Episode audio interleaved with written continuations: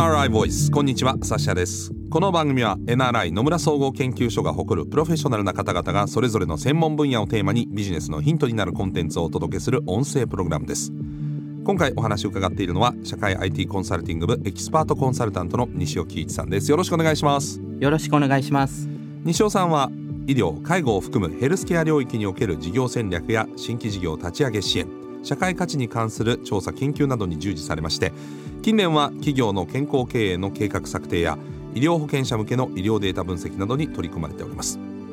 このシリーズでは健康経営のトレンドとデータ利活用をテーマに伺っているんですが最終回は西尾さんどういった内容になりますでしょうか？はい今回は攻めの健康経営とデータ利活用の行方です。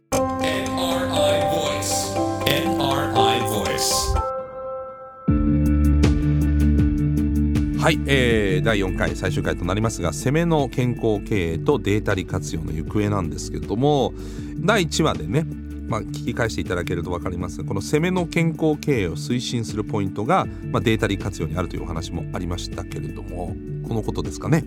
はいそうです。攻めの健康経営のポイントは各種データの収集と利活用にあります。はい。具体的には今まであまり職域になかったデータや情報例えば日々の生活習慣や仕事に対する活力などに関するデータをいかに活用するかが必要になります。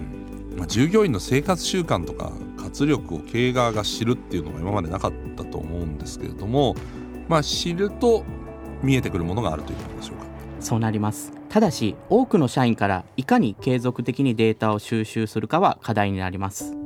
はい、ウェアラブルデバイスなど最新のデジタル機器も活用するべきですし従業員をコミットさせるためのインセンティブや仕組みも必要になります。そうですよね。だからまあその何のために提供するのとかえそれは会社とは関係ないですよねとか個人情報だから渡したくないですみたいなところも乗り越えなきゃいけないんですよね。そうなります、え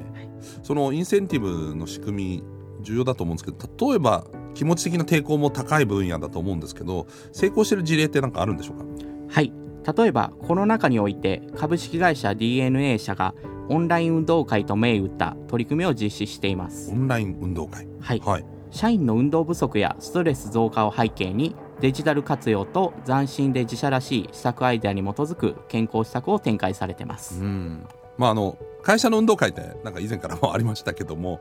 オンラインでということでどういったことがこれ行われたんでしょうか？はい。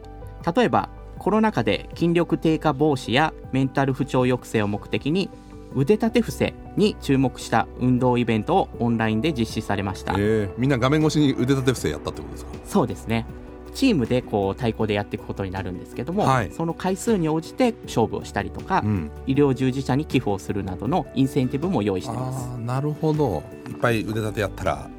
いっぱい寄付するよみたいなそうです、はい、へえ、なるほどね、そしてやはりあのいかに若者を引きつけるかっていうところが大事になりますので、うん。こういったゲーム要素を入れるとか若者の間では社会貢献要素に対するあのインセンティブが強くあうん。の刺さりますので、うん。そういったところが工夫点として見られます。な。るほどね。あのこのオンライン運動会効果っていうのはあったんでしょうか？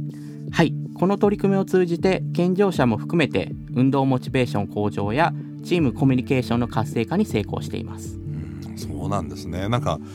一見ねハードル高いかなと思ったらそういう成果も出てるというふうに聞くとやっぱりやってみるのは重要だなというふうに思いましたけれどもただこれおっしゃったように継続しなきゃいけないわけですよね。その通りです。はい。今後も施策の PDCA を回し継続参加させるための工夫また新規参加者も増やすためのインセンティブを検討できれば定着していくと思います。例えばそこでインセンティブ何かの出費や労力が発生したとしてもそれが健康が損なわれたことによるマイナスよりも、まあ、効果が高ければ、まあ、会社としてはやった方がいいってことになります。そうなります。まさしくそれが投資というところになります。なるほどでもはいなかなかこれ、不健康になるかどうかって絶対じゃないじゃないですか、まあ、はい確率論であるっていうかね、ある意味、はいだから難しいですよね。経営としてもどこまでその投資することが、はい。まあ、プラス投資なのかっていう判断って。いうのははい、そうですね。なので医療費のレベル、疾病とかのレベルではなかなかすぐに見れないと思いますので、はい。その手前である生活習慣の状態であったりとか、あとメタボの層の、えーどれぐらい増えたのかとか、は減ったのかとか、そういったところの短期的なところで見ていくのが大事になります。まあ、継続参加やっぱこれ一つ問題だと思うんですけれども、はい。まあ1回はねなんかイベントとしてこう面白いから参加してみた。でもなんか忙しいから、まあ、次回はあーちょっと参加やめとこうかなみたいなとかそういうことってあり得ると思うんですけどその中でもこう継続参加させるために何かこうこんなことやったらいいんじゃないかみたいなところってあるんですか？はい。例えばちょっとアイデアベースにはなるんですけど、はい。こう飛行機のマイレージのようにポイント制やステータス制、はい。例えばゴールドランクとかプラチナランクとかそういった称号を作ってそれに応じたこう得点を与えしていくとかうん。そういったことも導入していくと面白いかもしれません。はい。まあ、あのこういったものは、まあ、オンラインだということも含めて言うとやっぱり、まあ、あのマイレージもある意味そうだと思うんですけどやっぱりデジタル技術の発達があるのでできるってことですかね。離れていてもできるとかデジタルのデータを使ってできるとか。はいそうなります。やはり何よりも技術面の発展そして政策動向により左右されます各個人の健康と医療関連のデータは今測定収集しやすい環境へは進んでいると言えますはい、そういえばあのマイナンバーカードも保険証になったりとかっていうのもあるのでそういった意味でも連動性が高まるんですかね。そうですねメインストリームの一つが、えー医療や健康情報のマイナポータルへの集約になりますなるほどね。あのこれは会社側がどこまで把握してもいいんですかね。僕の個人情報だったりもすると思うんですけど例えはい。ば。はい。基本的には、えー本人からの同意を得る必要があります、ただしっかりと匿名化されていれば、えーそれを組織単位での集計値などであれば使える可能性が今後出てくると思います、そうですよね、はい。誰がどうじゃなくて会社単位で健康値の値がどうなのかっていう平均値を見たりとか、はい。そういうことにつながるということですね。さらにこの技術の発達で測定収集がしやすくなるという例ではどんなものが考えられますでしょうか？はいまずはウェアラブルデバイスの発展と普及が挙げられます、はい。脈拍血圧体温などのバイタルデータえおよび運動食事睡眠などの生活習慣データなどの取得容易性や継続取得率が向上しています、うん、私もあのウェアラブルデバイスつけてますけどはい。僕の場合は友達とシェアしてるんですよね。どのぐらい運動したとか、はい。それをだから友達が結構一日の目標達成すると負けるかっていう気持ちになるんですけど、はい。そういったことをその例えば会社単位でやってみたりとか、そうですね。従業員単位でやったりとかってことですかね。できます。そういったやはりゲーム性とか、うん。あの面白さっていうのが継続性を高めるあの一つの工夫ではあります、うん。他にも何かありますか？はい。また今までは医療機関で測定の必要があった検査項目を自分自身で日常的に測定可能になった例もあります。あそうですか。例えばどういったもの？例えば常時血糖値を測定できるフリースタイルリブレなどが登場しておりましてはい。これは髪の毛ほどの針を腕に刺しておくんですけどもえ超低侵襲性であるため痛みは全くなく日常生活を送りながら血糖値を常時測定することが可能です。えー。そんなことができるんですね、はい。まあそうなるとねリスクはだいぶ事前に分かるということですから、えーいいですけれども。まあとにかくデータ活用が進むと健康経営っていうのは進めやすいってことは間違いないですね。はい。効率的な集約と一元化が進めば多くの従業員において早期に自己認識が持てるようになり超早期発見の実現などにつながっていきます。はい。健康経営においては患者になる前の健常者や患者予備軍のうちから意識変革や行動変革が促しやすくなるというところが重要な観点になります。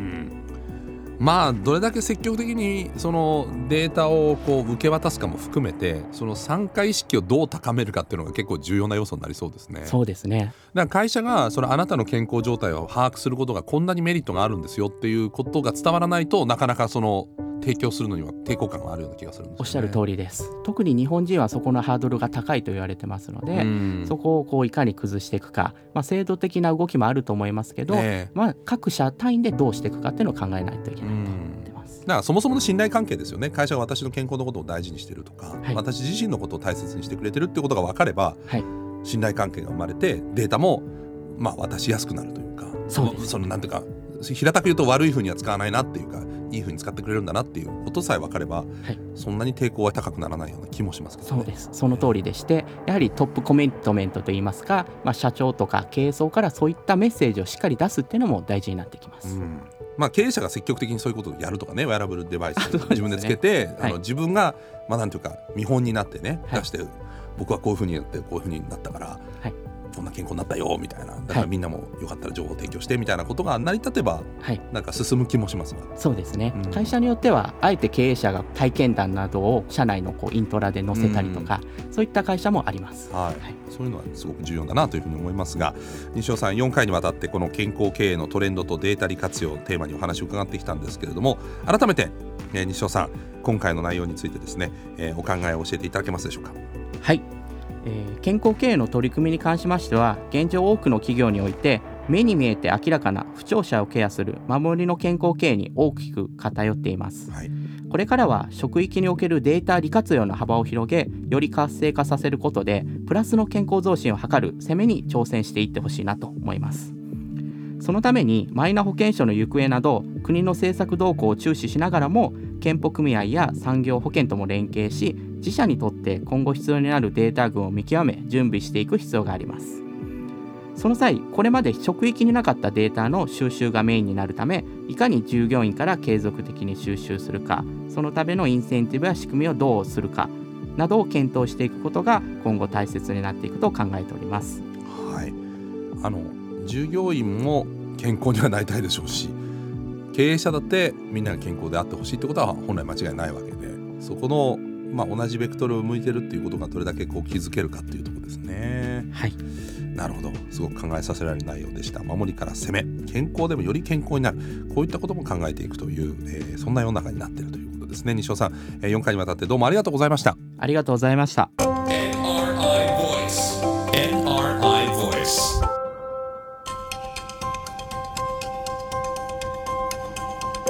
サッシャナビゲートでお送りしてまいりました NRI Voice、えー今回はね健康経営というね、えー観点でしたけれども確かにその健康な従業員が多くそして日々にやりがいを感じていてモチベーションも高い。こういった組織は間違いなく力強いだろうっていうのは想像に難くないんですけれどもそういった中にたとえそういう今状況にあっても、えー内在しているリスクとかえーいつそれが崩れるかわからないという意味では、えー西尾さんがおっしゃっていた、まあ、守りを当然ながら健康経営でマイナスゼロにしていくということは重要なんですけれどもやはりこのゼロをプラスにしていくということがですね、えー長いタームで、まあ、我々にとってもメリットが高いんだなっていうのが分かりましたのでそういった仕組みが早く出来上がって我々も安心してデータを共有できるようないい仕組みができるとね、まあ、それはまあ国も含めての連携が必要だとは思うんですけれどもいいなというふうに思いますね。誰だって、え長生きして健康でいたいというのは多分100人中100人変わらないということだと思うので非常に考えさせられる4回の内容でございました